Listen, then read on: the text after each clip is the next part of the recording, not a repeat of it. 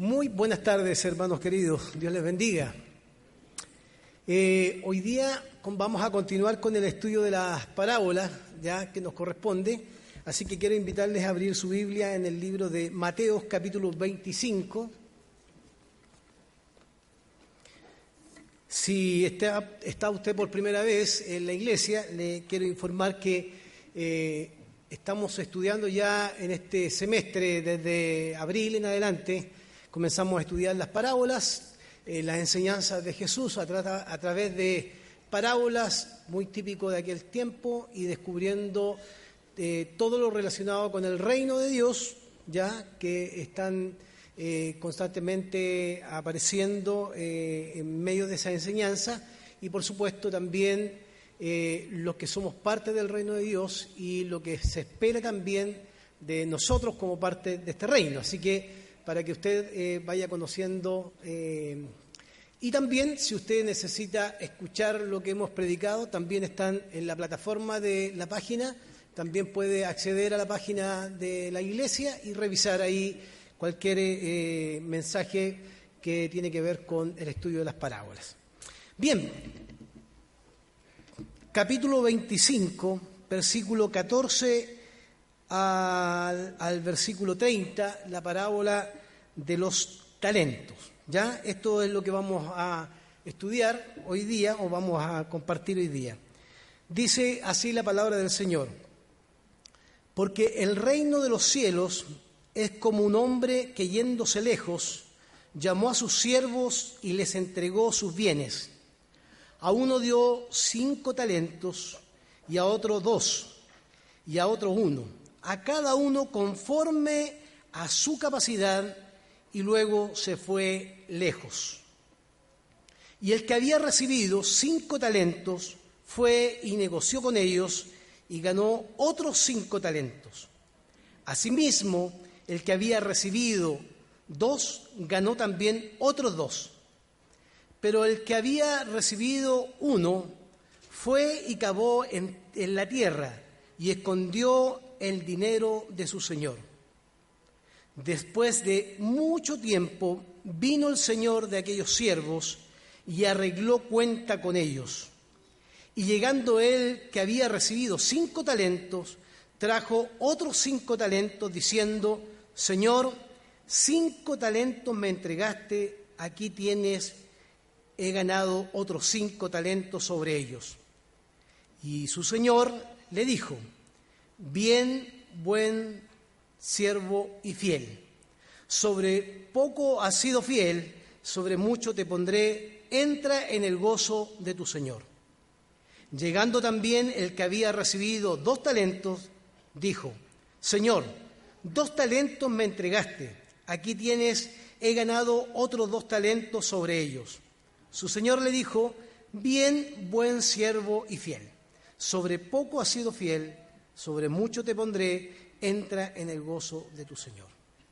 Pero llegando también el que había recibido un talento, dijo, Señor, te conocía que eres hombre duro, que ciegas donde no sembraste y recoges donde no esparciste, por lo cual tuve miedo y fui y escondí tu talento en la tierra.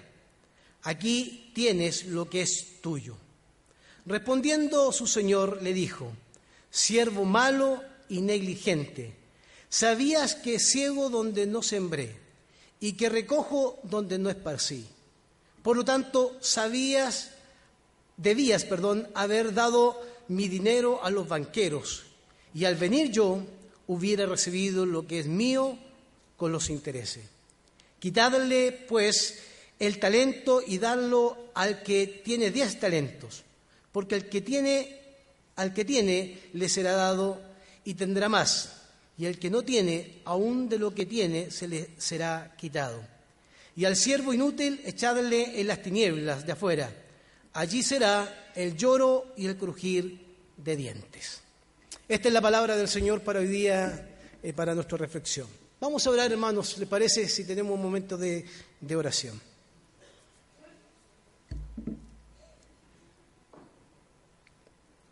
Amado Señor, nos inclinamos delante de tu presencia conscientes que tú estás en medio de nosotros en este momento, estás en nosotros, con nosotros, y nos inclinamos para adorarte, bendecir tu nombre.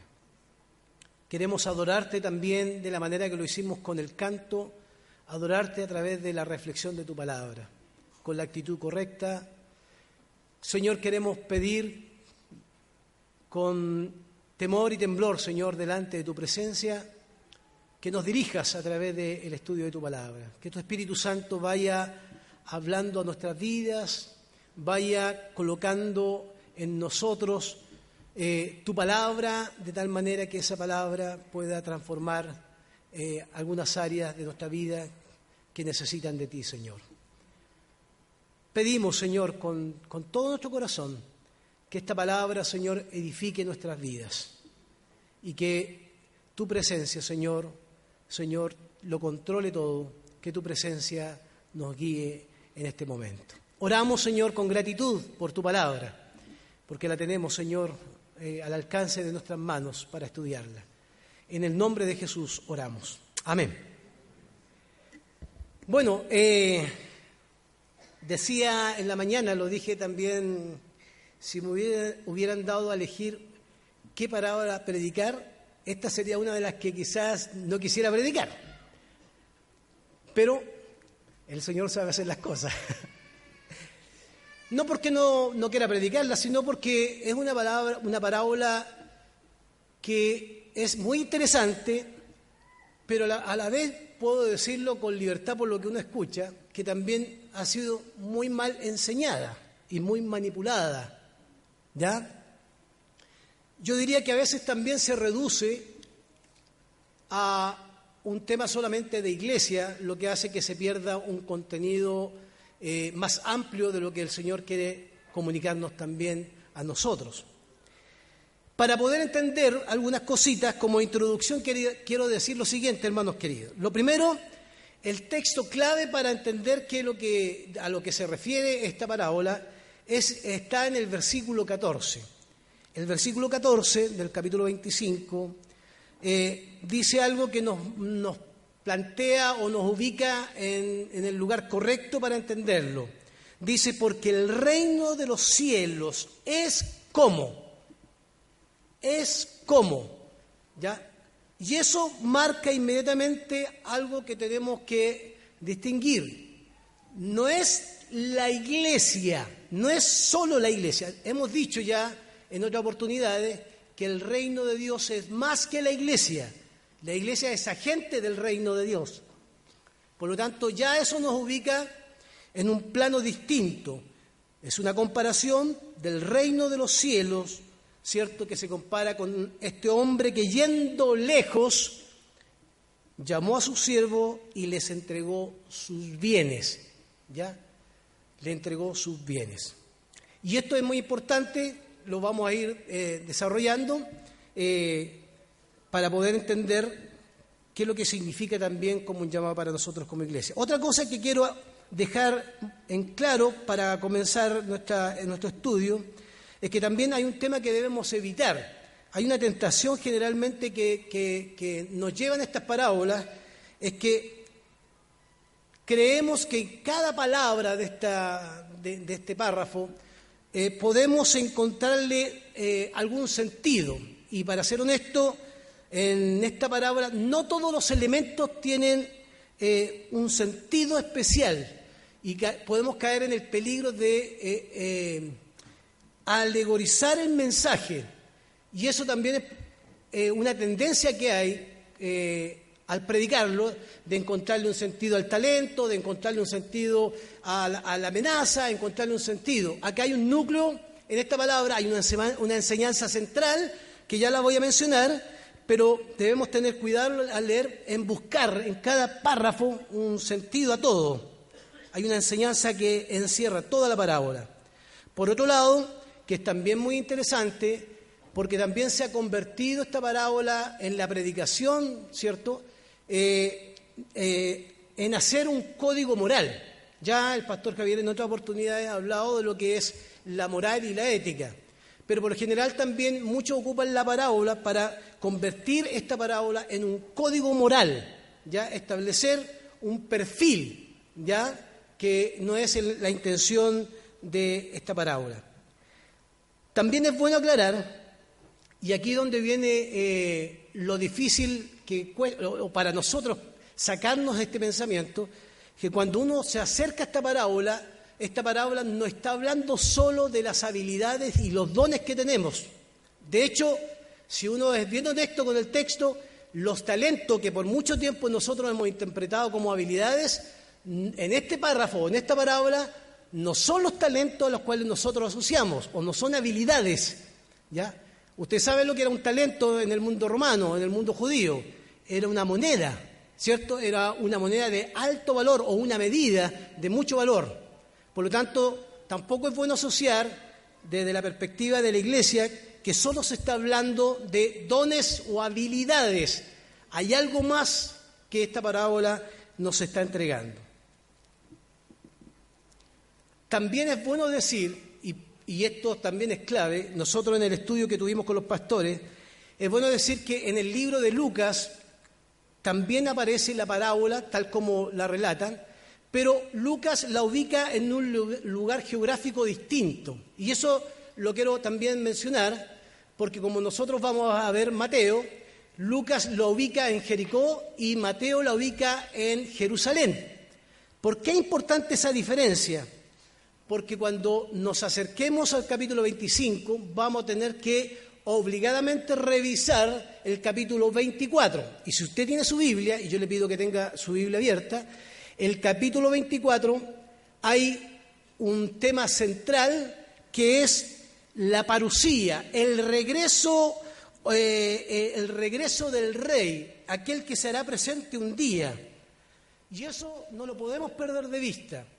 Si ustedes leen el capítulo 24, en el versículo 1 al 2, nos damos cuenta que Mateo va relatando la enseñanza de Jesús que sale del templo, que se ubica en el monte de los olivos, después en el versículo 3, cuando sus discípulos le preguntan o las personas le preguntan a él cuándo serán estas cosas, lo que él ya ha relatado, él desde el monte de los olivos, desde ese lugar geográfico, empieza a hablar sobre no solamente el regreso, sino el destino de la ciudad, el destino de las personas y empieza a hablar de la manifestación gloriosa del Hijo del Hombre. Y el Hijo del Hombre es Jesucristo. ¿Por qué es importante eso? Porque desde mi perspectiva, para entender la parábola debemos saber eh, y entender eh, el llamado previo de Jesús en, esta enseñanza. Acérquese conmigo, por favor, al capítulo 24, versículo 42. 24-42. Dice la palabra del 24, velad pues, porque no sabéis a qué hora ha de venir vuestro Señor. En otras palabras, lo que está recordando ahí el 42 es que debemos estar vigilantes. Versículo 25, la vigilancia es un tema central dentro, de este tema de Mateo. Por lo tanto, frente a esta parucía o a este regreso, una cosa, de una cosa que eh, enfatiza este, este capítulo, estos capítulos, es cómo el Señor vendrá. Y frente a ese retorno, frente al retorno del Señor, una actitud que debemos tener es estar vigilantes. Para explicar esto, para de alguna manera sustentar lo que está diciendo, eh, el, libro de Mateo nos plantea las dos parábolas. Una parábola, que no es la que me toca a mí, es la parábola de las vírgenes y otra parábola es la parábola de los talentos. El versículo 43, pero sabed esto, que si el padre de familia supiese eh, a qué hora el ladrón habría de venir, velaría y no dejaría de minar su casa. Por lo tanto, también vosotros estad preparados, porque el Hijo del Hombre vendrá a la hora que no penséis. Y esta idea de estar preparados tiene que ver con esta idea de estar listos y estar dispuestos. En la idea de eh, que esta, este regreso del Señor, esta parucía, ¿cierto?, no nos sorprenda, no nos pille a nosotros eh, haciendo otra cosa que no sea servir en el reino del Señor. La palabra parucía o el término del regreso tiene que ver mucho con la entrada de los gobernadores también o del emperador a Roma. Cuando un gobernador salía y volvía a entrar, también se conocía en ese mundo la parucía, la llegada del rey, la llegada del gobernador. Por lo tanto, para entender la parábola también es bueno considerar y no dejar de lado eh, este, este, esta advertencia de Mateo de que debemos estar velando, dispuestos, listos, porque como no sabemos ni el día ni la hora de la llegada del Señor, esta llegada no nos puede sorprender. Y ahí, hermanos queridos, retomo lo que tiene que ver con nuestra parábola. La parábola del capítulo 25, versículo 14. El siervo fiel y prudente desde el capítulo 24 es considerado bienaventurado, dichoso por estar haciendo lo que su Señor le ha solicitado. Ahí en el versículo 46, por favor, del capítulo 24. Bienaventurado aquel siervo el cual, cuando su Señor venga, lo halle haciendo así. 47, de cierto digo que sobre todos sus bienes los pondrá. El cambio, el siervo infiel, que es destacado también, este siervo infiel justamente lo que hace frente al retorno del Señor o de su amo es no estar preparado, esperarlo desde el temor, esperarlo desde el miedo, esperarlo, ¿cierto?, con algo que recibió y no usarlo adecuadamente o no administrarlo adecuadamente. Por lo tanto, cuando llega su amo, él da cuenta de lo que tiene y lo que tiene no ha producido o no ha tenido, ¿cierto?, el fruto que corresponde. Fíjese lo que dice el versículo 48 del capítulo 24. Pero si aquel siervo malo dijere en su corazón, mi Señor tarda en venir, y comenzara a golpear a, sus consiervos y aún a comer y a beber con los borrachos, vendrá el Señor de aquel siervo en, en el día que éste no espera y a la hora que no sabe, y lo castigará duramente y pondrá su parte con los hipócritas, y allí será el lloro y el crujir de dientes. O sea, la actitud de un siervo que no está preparado adecuadamente es reprochada por el Señor. Lo mismo pasa en la parábola de los talentos. Cuando la, analizamos nos damos cuenta que el reproche del Señor a este siervo es que ha recibido algo en sus manos para beneficio del reino de Dios y lo que ha recibido no lo ha usado adecuadamente. Por eso le impide ser fiel. Por eso, como no utilizó adecuadamente lo que Dios le ha dado, le impide rendir cuentas adecuadamente delante de su amo. Y por eso también es rechazado. Cuando los otros dan cuenta, uno se da, eh, entiende que lo que el Señor ha depositado es algo realmente eh, importante. El versículo 14 dice que le entregó sus bienes, le entregó los bienes que le pertenecen a él. No se los regaló solamente, sino que se lo entregó para que lo utilizaran adecuadamente. Y ahí hay un tema que debemos nosotros resaltar y recordar, hermanos queridos, desde esta parábola. Una cosa que debemos recordar es que lo que Dios nos ha entregado no se puede reducir solamente a un don, a un talento. Dios nos ha entregado más que eso. Dios ha entregado y depositado en nuestras manos mucho más que eso. Eh, podríamos detallar y hacer una lista de todo lo que hemos recibido de Dios, todo lo que hemos recibido del Señor. El tema no está en la cantidad que reciben estas personas, sino está que está en la responsabilidad de administrar lo poco o lo mucho que se le ha dado. ¿Qué se espera del siervo? Que en lo poco sea fiel. ¿Qué se espera de los siervos? Que lo que se le ha dado sea fiel ante su amo. ¿Se ha preguntado usted cuánto de lo que hemos recibido del Señor lo hemos recibido no para un beneficio propio, sino para un beneficio en el reino de Dios, para bendecir a otros? Este tema de poder bendecir a otros es un tema que nosotros debemos recordar constantemente, porque si debemos recordar las palabras de Santiago, toda buena dádiva y todo don perfecto viene del Señor. O sea, todo lo que tenemos, todo, todo, todo, sin excepción, todo lo que tenemos le pertenece al Señor. Hay un tema interesante en esto. ¿Sabe por qué? Porque a veces nosotros somos muy pretenciosos. Pensamos que el esfuerzo que hemos puesto en las cosas nos da el derecho de creer que lo que tenemos es nuestro. Y como es nuestro, no lo compartimos. Mi sueldo lo he ganado yo. Mi casa la he ganado yo. Mis bienes lo he ganado yo. Cuando olvidamos que todo lo que está en nuestras manos, todo lo que está en nuestras manos es un regalo de Dios para nosotros.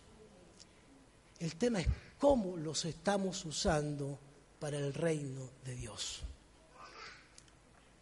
Uno se pregunta cuando eh, estudia esto, eh, a veces nos sentimos tan orgullosos de lo que hemos conseguido. Nos sentimos que hemos logrado tantas cosas en la vida. Y eso es bueno, es bueno crecer, es bueno alcanzar eh, metas y tener bienes. Pero lo que nunca debemos olvidar, hermanos queridos, es que todo lo que va a llegar a nuestras manos en el futuro y todo lo que tenemos en nuestras manos hoy día no nos pertenece, le pertenece al Señor. El Señor nos permitió administrarlo, porque todavía, como decía en la mañana, nosotros los pastores que nos toca a veces hacer eh, despedir a nuestros hermanos que parten en el Señor y otros que no son creyentes, todavía no hemos visto que alguien camino al cementerio vaya acompañado de su camión de mudanza, llevándose todo lo que ha logrado aquí en la tierra. Todo lo contrario. Después queda la pelea en la casa, todos se quieren repartir los bienes, se dividen, los hermanos pelean, la herencia Hay un pecado hoy día social al cual debemos enfrentar. No podemos decir como Nabucodonosor, esto lo he construido Dios, esto lo he construido yo, esto lo he logrado yo, esto lo ha alcanzado Dios, esta es mi profesión, este es mi esfuerzo, esta es mi casa, este es mi auto, estos son mis dineros. No, todo, todo es del Señor. Hasta los zapatos que tengo aquí son del Señor. Antes me lo había comprado mi mamá, ahora me los compro yo.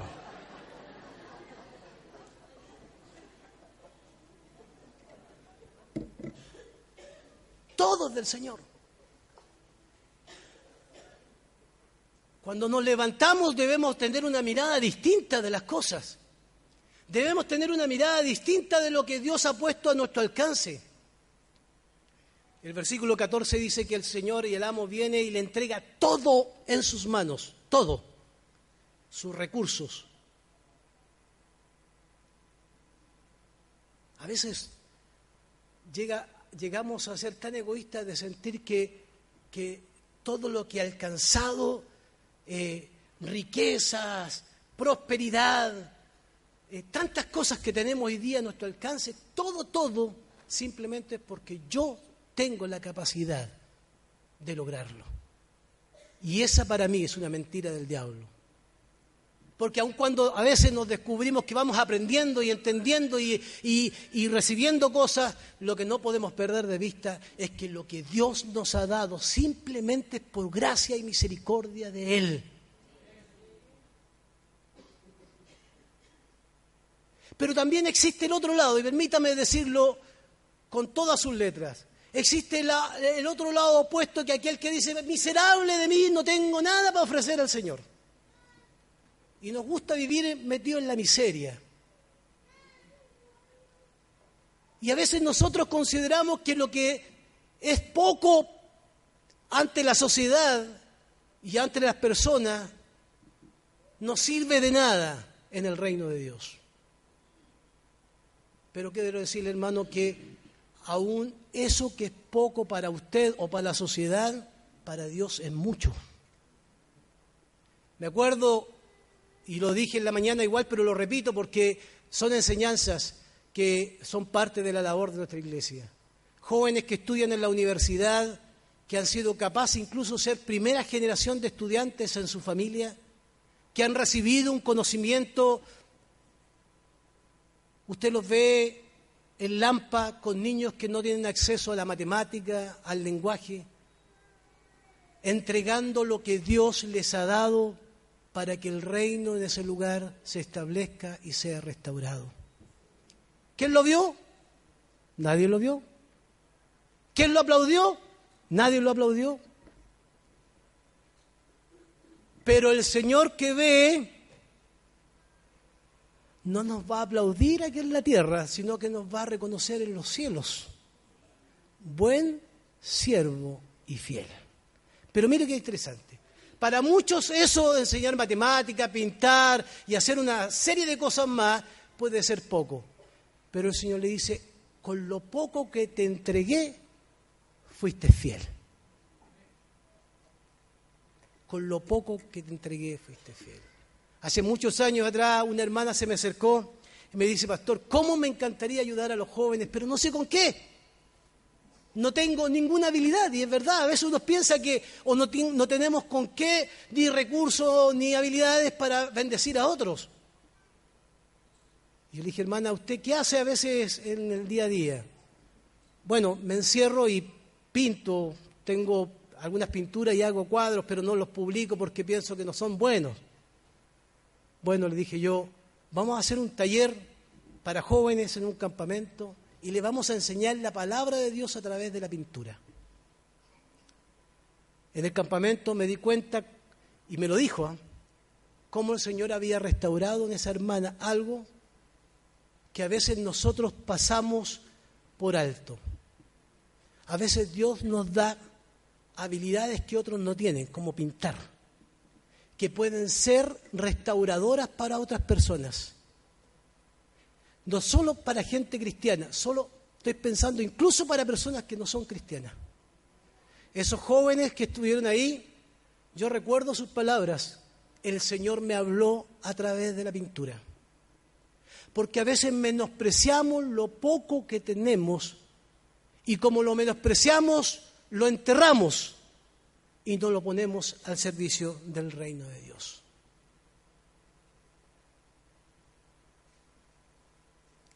Un amigo me dijo, no sé para qué estudié educación física.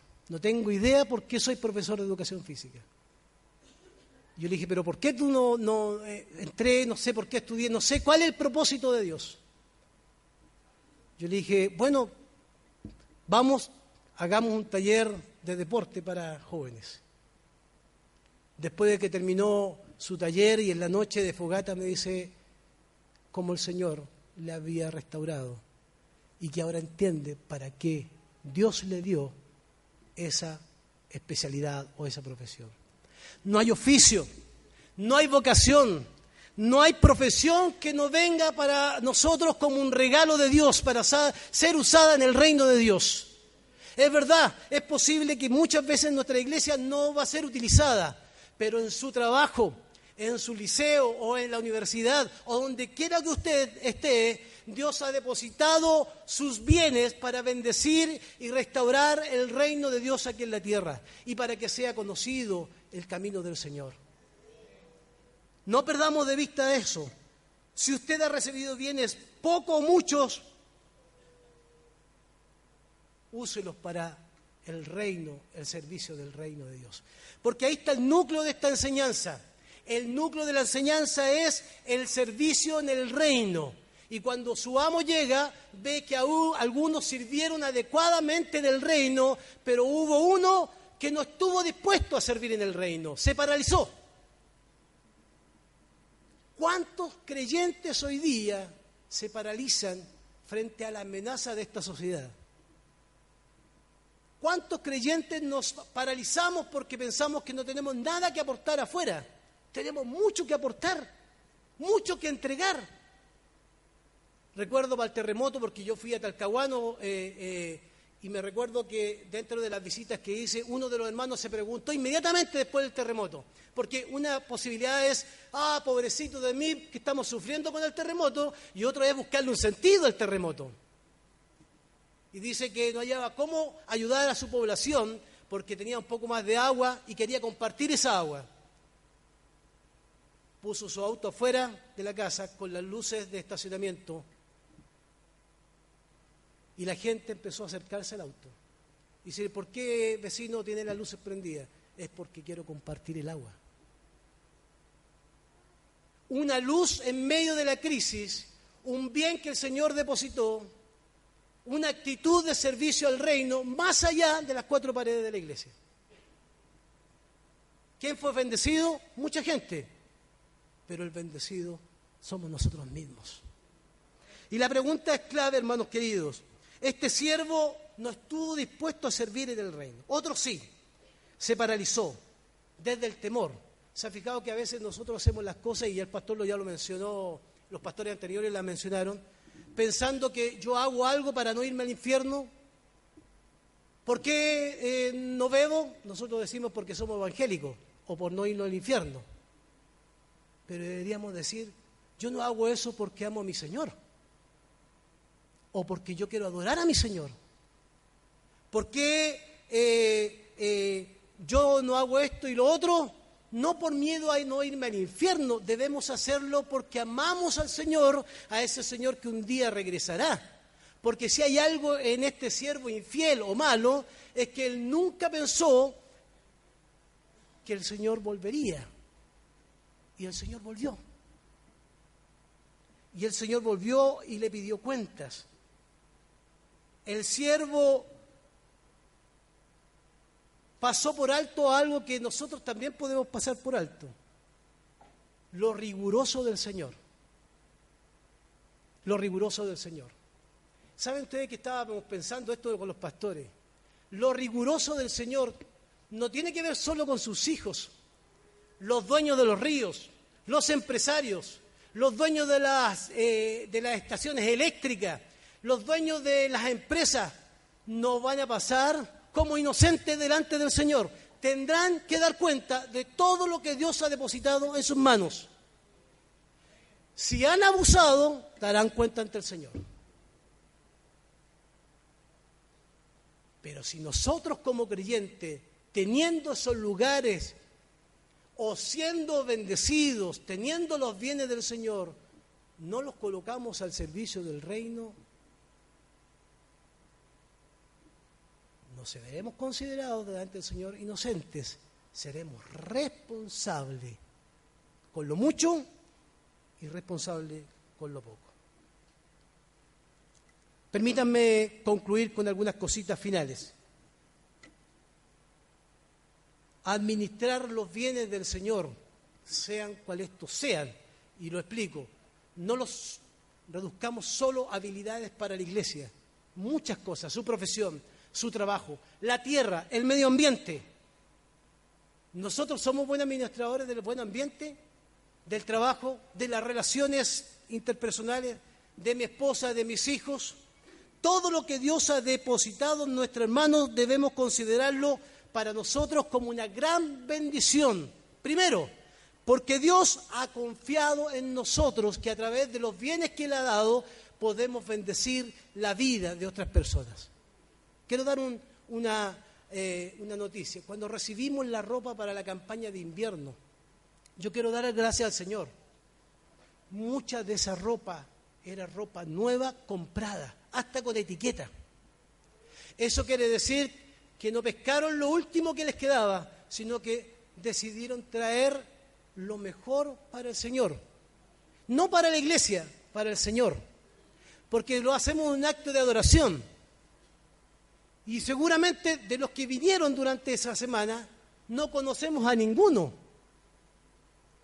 Puede que alguno esté asistiendo acá, está bien. Pero recuerden lo que dice el Señor también en su palabra. Tuve sed y no me diste de beber. Tuve hambre y no me diste de comer. Y yo le aseguro que durante esa semana pudimos dar al Señor lo que nosotros nos propusimos dar. Abrigo, aliento para las personas. Por lo tanto, aquí hay algo importante que destacar, hermanos queridos. Si usted ha recibido algo en sus manos, si usted ha recibido del Señor algo en sus manos, un tesoro precioso en sus manos, un bien, sea cual sea este bien, es porque Dios confía en usted que lo va a usar en el reino de Dios. Porque si lo usa para beneficios personales o para bienestar personal, seremos considerados siervos infieles. Esto es muy interesante. No solo el homicidio, el adulterio, el robo o cualquier otro pecado es considerado como algo, como un pecado ante Dios, también el pecado de omisión. El ser malos administradores de lo que Dios nos ha dado también es considerado. Como el reino de Dios, eh, como la parábola, el centro de la parábola es el servicio al reino, una cosa que debemos evitar es que este no podemos cometer el error del siervo que se paralizó. El siervo no hizo nada en el reino. El siervo fue un pasivo en el reino. El siervo solo pensó en el miedo que le causaba a su amo. Por eso no hace nada. Porque efectivamente el amo es riguroso, como ya hemos dicho. No tenemos que pasar por alto también que con todo lo que hemos recibido de Dios, un día vamos a dar cuenta ante el Señor. ¿Qué hiciste con tu trabajo, qué hiciste con tu familia, qué hiciste con tus habilidades, qué hiciste con tu riqueza, qué hiciste con tu profesión, qué hiciste con todo lo que el Señor nos ha dado, esa pregunta va a salir de los labios del Señor y tendremos que responder. No olvidemos, hermanos queridos, pensando en esta parábola, que el día menos pensado, como no sabemos ni la hora ni el momento en que el Señor vendrá, estaremos delante de Él dando cuenta de lo que nos entregó en nuestras manos. Que no nos pille desprevisto la llegada del Señor. Comencemos a partir de aquí a reflexionar, pero también a caminar adecuadamente como cristianos, como hijos de Dios. Si hemos recibido algo, la economía, la tierra, el medio ambiente, la familia, el trabajo y tantas otras cosas que usted puede agregar, lo hemos recibido para bendecir a otras personas también. Hay un regalo maravilloso que es Jesucristo. No lo oculte, compártalo. Pero también si tiene bienes y tiene bendiciones del Señor, no lo oculte, compártalo. Porque todo de Él y para Él. Dios en este caso, como todo de Él y para Él, Dios es dueño de todo lo que tenemos. Y nada y nada nos pertenece. Nada. Por lo tanto, hermanos queridos, no perdamos de vista esto. Un día daremos cuenta. Nosotros daremos cuenta, ya lo sabemos. Pero gobernadores, senadores, diputados, alcaldes, diáconos y pastores, empresarios, darán cuenta ante el Señor de cómo usaron sus bienes. Algunos lo adquirieron de manera ilegítima, abusando de las personas, darán cuenta ante el Señor. Otros se creen dueños de todo, darán cuenta ante el Señor. ¿Cómo tratamos al extranjero? ¿Cómo tratamos a los niños? ¿Cómo tratamos a las mujeres? ¿Cómo tratamos a los hombres? ¿Cómo tratamos a las personas? Daremos cuenta de todo.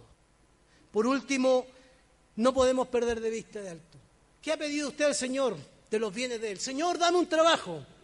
Y el trabajo se convierte en el estorbo para servir en su reino. Señor, dame un auto porque si tú me das un auto, yo todos los domingos llevaré a mi hermano a su casa o lo acercaré. Primero a la casa, después lo acercaré, después lo dejaré en el metro y después no sé, Señor, si le sirve el Plaza Italia.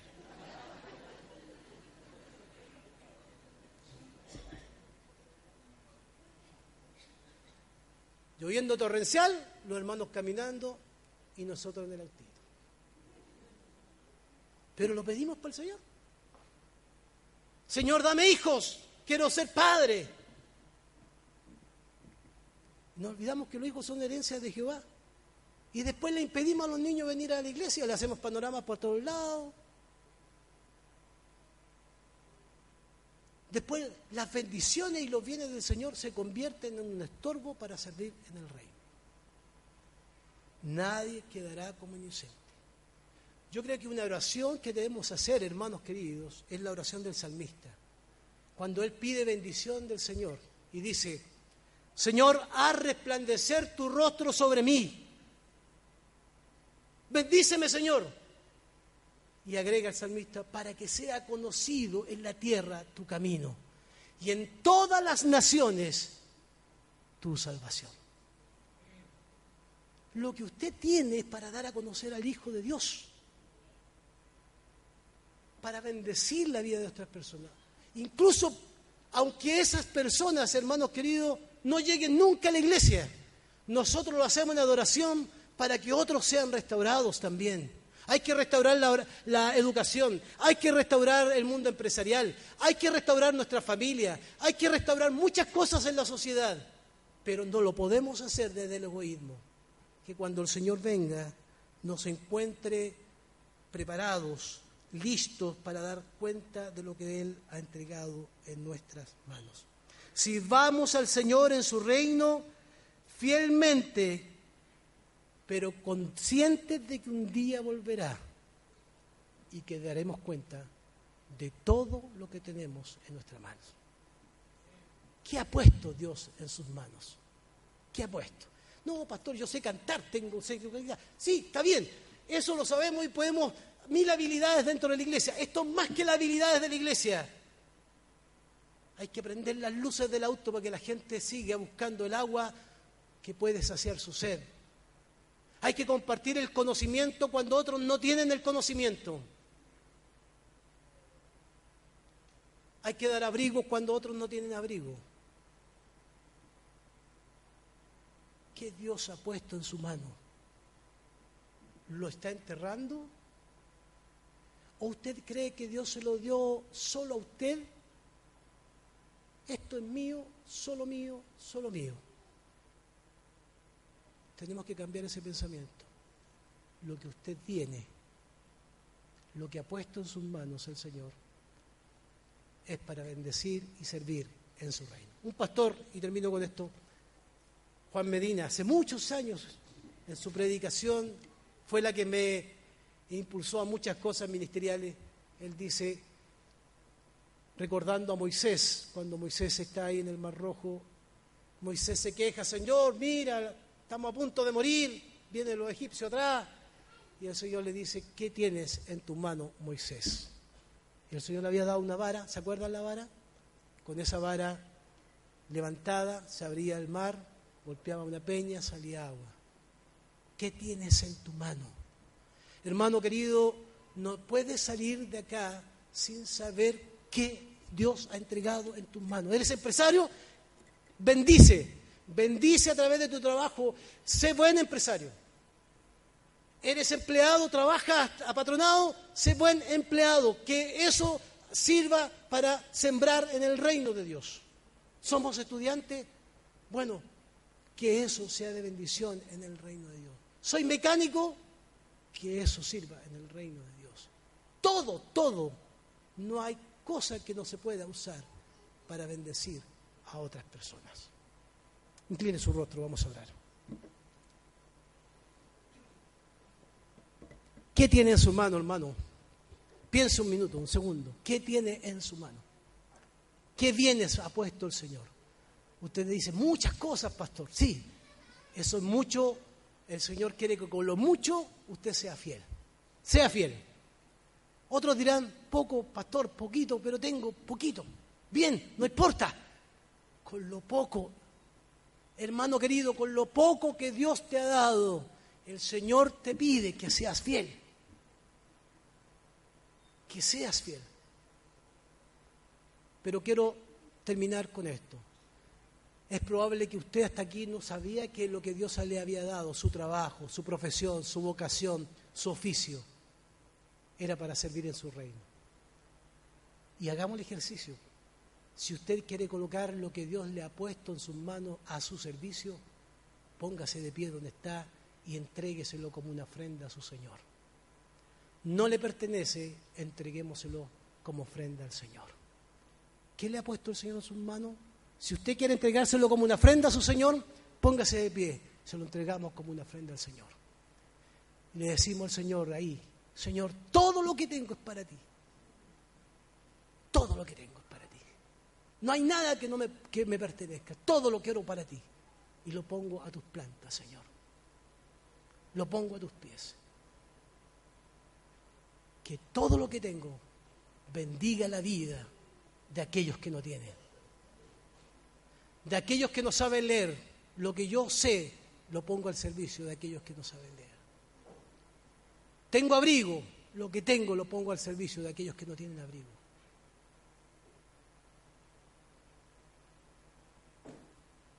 Nunca olvidemos lo riguroso del Señor. Lo que ha dado, lo ha dado para que lo administre adecuadamente en el reino de Dios. Padre, aleluya. Perdónanos, Señor. Perdónanos, Señor.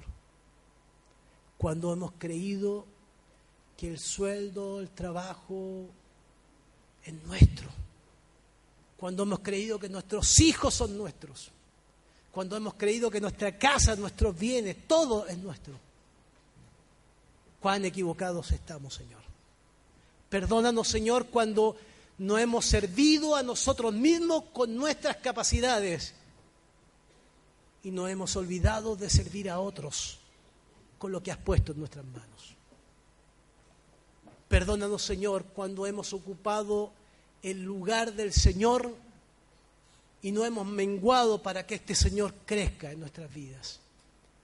Lo que queremos, Señor, es no ser como el siervo malo, porque aún con lo poco que tenemos, necesitamos tu ayuda para ser fiel.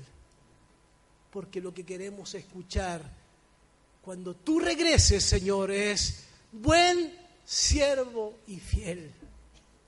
En lo poco has sido fiel, sobre mucho te pondré. Entra al gozo de tu Señor. Aleluya. Aleluya, Señor que nunca nos olvidemos, que tu espíritu nos amoneste cuando venga el egoísmo, la avaricia, cuando venga, Señor, la falta de amor, que tu espíritu nos amoneste. Queremos servir en tu reino, queremos servir con todo lo que tenemos al Rey de Reyes y Señor de Señores. Aleluya. Para ti sea la gloria, Señor la honra en el nombre de Jesús. Amén. Amén.